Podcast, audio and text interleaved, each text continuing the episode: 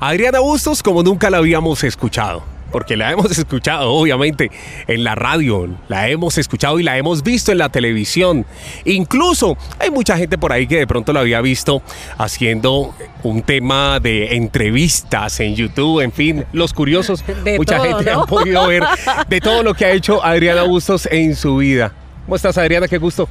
R, un abrazo para ti y para todas las personas que están disfrutando de este contenido nuevo y qué bueno que me puedan ver y me puedan escuchar de pronto como nunca antes lo habían hecho, porque una cosa es estar detrás de un micrófono desde la radio y otra es poder compartir estas experiencias bonitas siempre. Oiga, sí, ese cuento de uno hablar, hablar en la radio, de hablar a toda hora con esa energía, con ese ímpetu de decirle al oyente, aquí estoy prácticamente salirse del micrófono es una cosa que usted hace todos los días, pero ya otra cosa es conversar, hablar eh, del tema del cómo arrancó Adriana Bustos en este tema, en este cuento de la radio, por qué llega ella, cómo le gusta este tema, porque pues sabemos que hay talentos para todo. Hay gente que se dedica a ser actriz, hay gente que se dedica a ser ama de casa, abogados, abogadas, doctores, en fin pero Adriana Bustos llegar a la radio, ¿cómo llega ella? Y es que hay mucha gente que cree que uno nació aquí, ¿no? En la faceta, en la faceta que hoy en día los, las redes sociales nos permiten mostrar. Entonces la gente dice, bueno, no, ella nació allí en esa silla eh, de la emisora donde está actualmente, o nació con todos estos seguidores que tiene actualmente, pero de pronto no conoce ese rumbo desde el cual uno viene. Y es que Adriana ha sido una mujer soñadora desde muy pequeña, desde muy niña, y siempre lo cuento como anécdota utilizaba a mi hermanito menor para entrevistar a artistas. Yo creo que tendríamos, tendría yo siete u ocho años y mi hermanito pues tres años menos.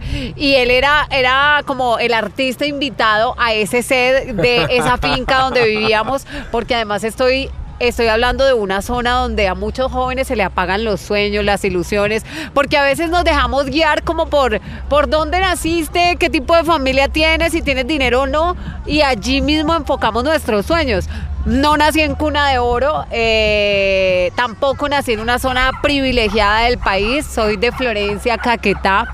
Eh, la mayor parte del tiempo viví en finca, en medio del ganado, de los caballos, de una cantidad de, de, situaciones. Pero allá llegaba la radio. Que muchas personas no conocían, exacto, y era de hecho mi, mi contenido más cercano era la radio, el poder hacer radio, el poder escuchar la radio, cómo se hacía y el soñar algún día estar detrás de ese micrófono siempre fue mi compañía, siempre mi radio fue mi compañía, entonces fue algo realmente maravilloso. En medio de esas cosas que usted nos cuenta del campo, llegaba la señal bien y aparte de eso, había la posibilidad para tener un buen radio para escuchar. Bueno, el radio que teníamos era el mejor porque mi mamá ya con tantos años viviendo allí, ella era la tenía como muy clara al momento de elegir el radio para tener en la finca, entonces el radio era el mejor. El tema de la señal sí era muy particular porque tú tenías que, que recorrer todos los rincones de la casa para encontrar una muy buena señal de radio. Entonces eh, ahí empecé como, como a aventurar, como a, a ponerle incluso pedacitos de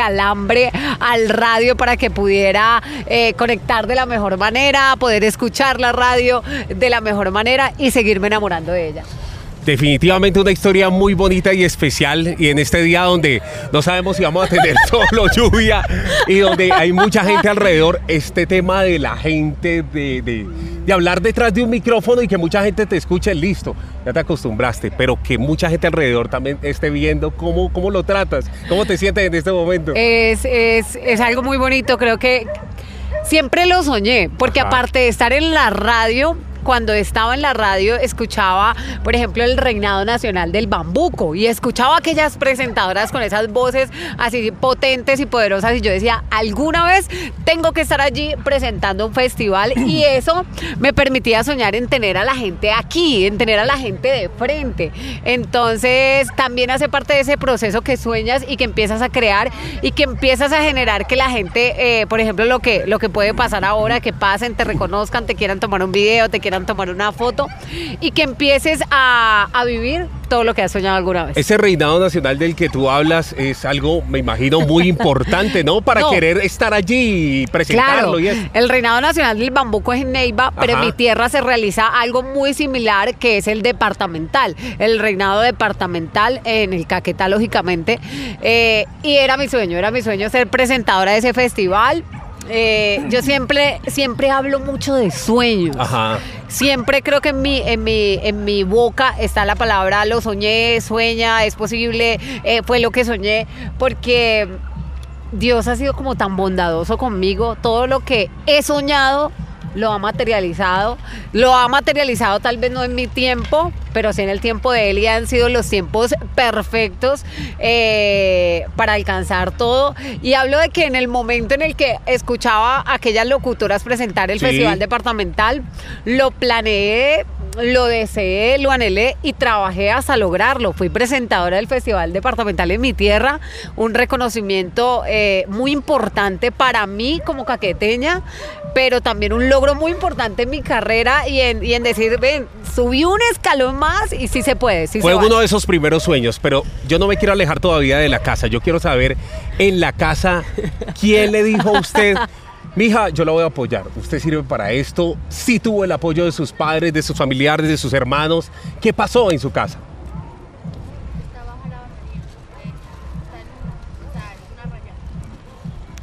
Respondamos esa pregunta.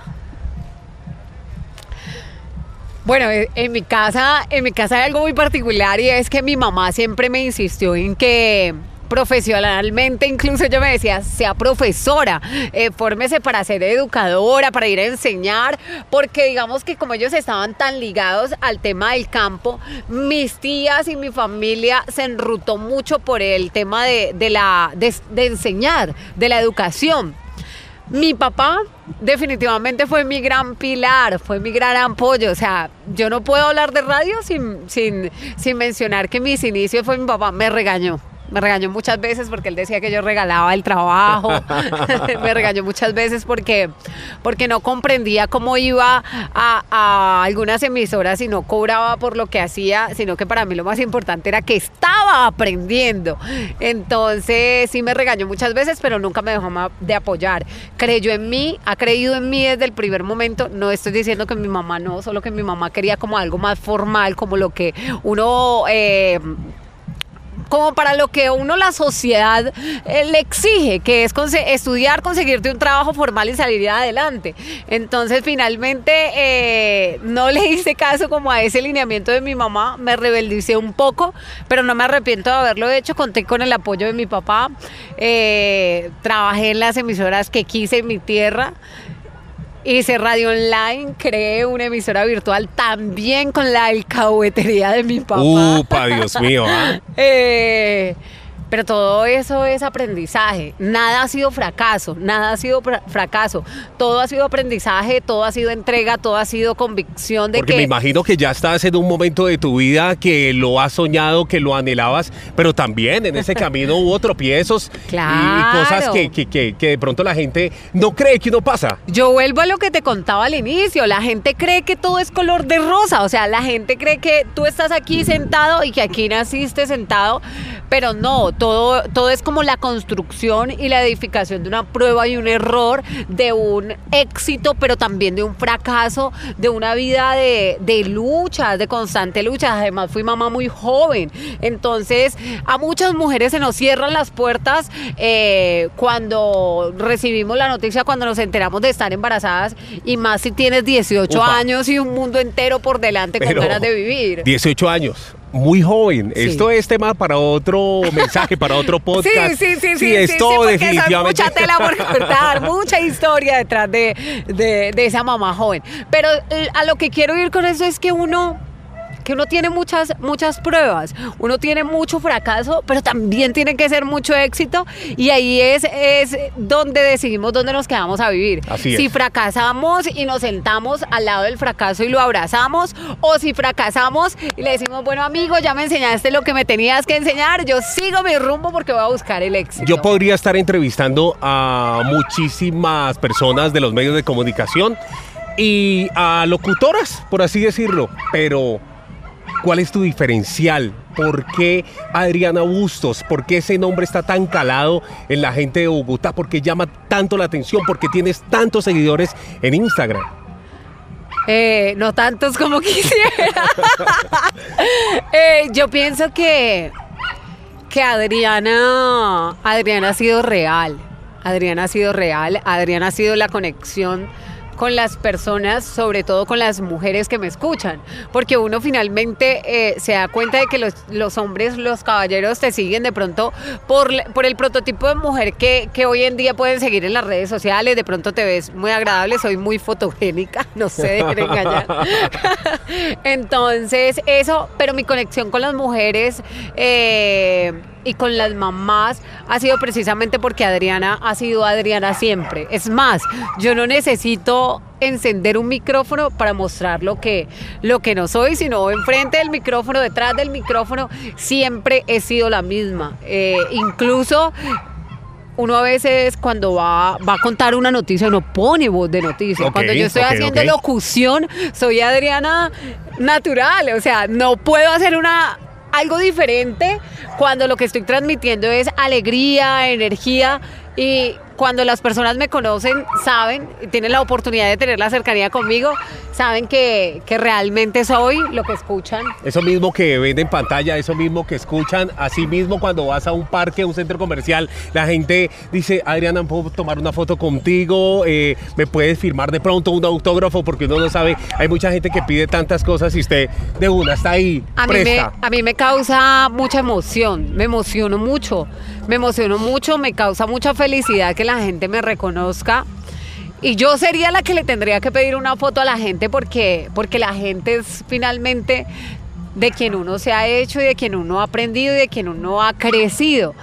Pero es muy bonito ver ese reconocimiento, es muy bonito ver ese cariño y cada vez que se me acerca alguien lo recibo con mucho amor y abrazos y se puede abrazar y si quieren una foto nos tomamos una foto y si podemos hacer una historia hacemos una historia porque vuelvo y te digo primero es la esencia y es lo que yo soy. No, no nunca me he parado enfrente de un micrófono a hacer una cosa diferente a lo que Adriana es naturalmente. No me voy a parar a decir buenos días deseo que estén espectacular les deseo lo mejor en esta nueva jornada para cerrar el micrófono y decir o sea váyase todo el mundo. No, yo aunque pienso al que, que está tiene en radio, ser... aunque al que está en radio le toca hacer la del payaso, ¿no? Ah, De sí, hay muchas oportunidades, pero eso no tiene Momentos. que ir, yo pienso que eso no tiene que ir ligado con tu forma de ser. Eh, eh, en cuanto a que tú eres buena persona, eres buen ser humano, Sí. ponte al servicio de la gente, porque como comunicador y como locutor estamos al servicio de quien nos escucha. Si la persona nos quiere, ¿por qué no aprendemos a querer a esa persona, eh, a ser recíprocos con ese cariño y con eso que ellos nos brindan? Claro que tenemos que ser como el payaso, y lo he vivido en muchas ocasiones de mi vida, donde he tenido que abrir un micrófono para transmitir alegría teniendo mi corazón triste, teniendo mi corazón triste por estar lejos de mi familia, extrañar a mis papás, tener mi corazón triste porque, eh, por ejemplo, este año cuando falleció mi abuelita, sé que hice radio el día que falleció mi abuelita y que fue y que sabía que tenía un nudo en la garganta y cerraba el micrófono y lloraba y volvía al aire, pero pero son cosas, allí sí es donde valgo yo eso de que nuestra profesión es como un payaso, pero de ahí para allá, lo que tú le brindes a la gente tiene que salir de tu corazón. Esto lo estamos grabando desde la capital de la República. Ustedes pueden ver el cielo nublado y es como permanece la mayoría de veces Bogotá. Transmites desde acá, o sea que te tienes que alejar de tu familia. Tu familia vive en otra ciudad, en otro municipio. Ha sido, ha sido uno de los precios del éxito. Ha sido uno de los, pre- de los precios del éxito porque cuando no era tan exitosa, aún quiero ser mucho más exitosa, me considero muy exitosa a estas alturas de la vida, pero cuando no era tan exitosa no había logrado tantas cosas, veía más a mis papás, estaba más cercana a ellos, iba más.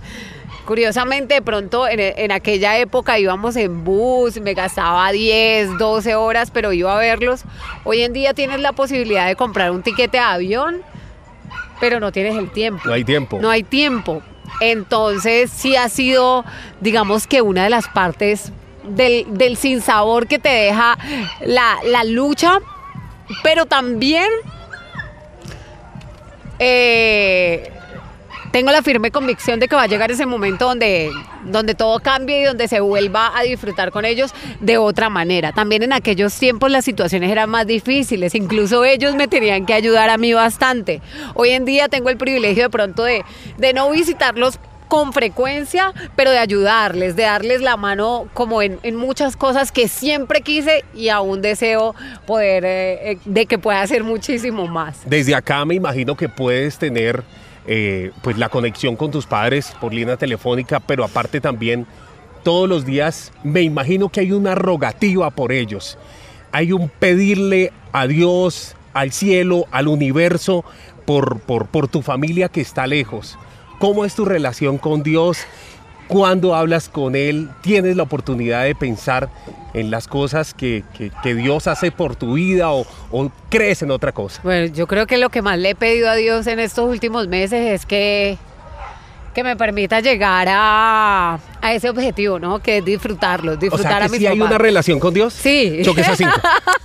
Obvio, bobis. De pronto no soy de las que se la pasa pues en la iglesia de rodillas y, y pues todo. Pero sí hablo El crucifijo, con que Dios. el escapulario, ¿no? Exacto. Pienso que mi relación con Dios es una relación muy cercana. Hablo con Él todos los días. De hecho, todo el tiempo, incluso cuando me da rabia, cuando, cuando mis hijos me hacen sacar la piedra, entonces como que le digo a él que, que me dé sabiduría. Ayúdeme a comprenderlos. Sí, deme- si me los mandaste, por favor, colabora. Dice que yo no te metí en esas, te metiste. no, mentiras, pero, pero sí pienso que mi comunicación con él es más directa. Sí, me encanta eso de que tengamos un espacio para congregarnos, para reunirnos, que podamos ir a una iglesia.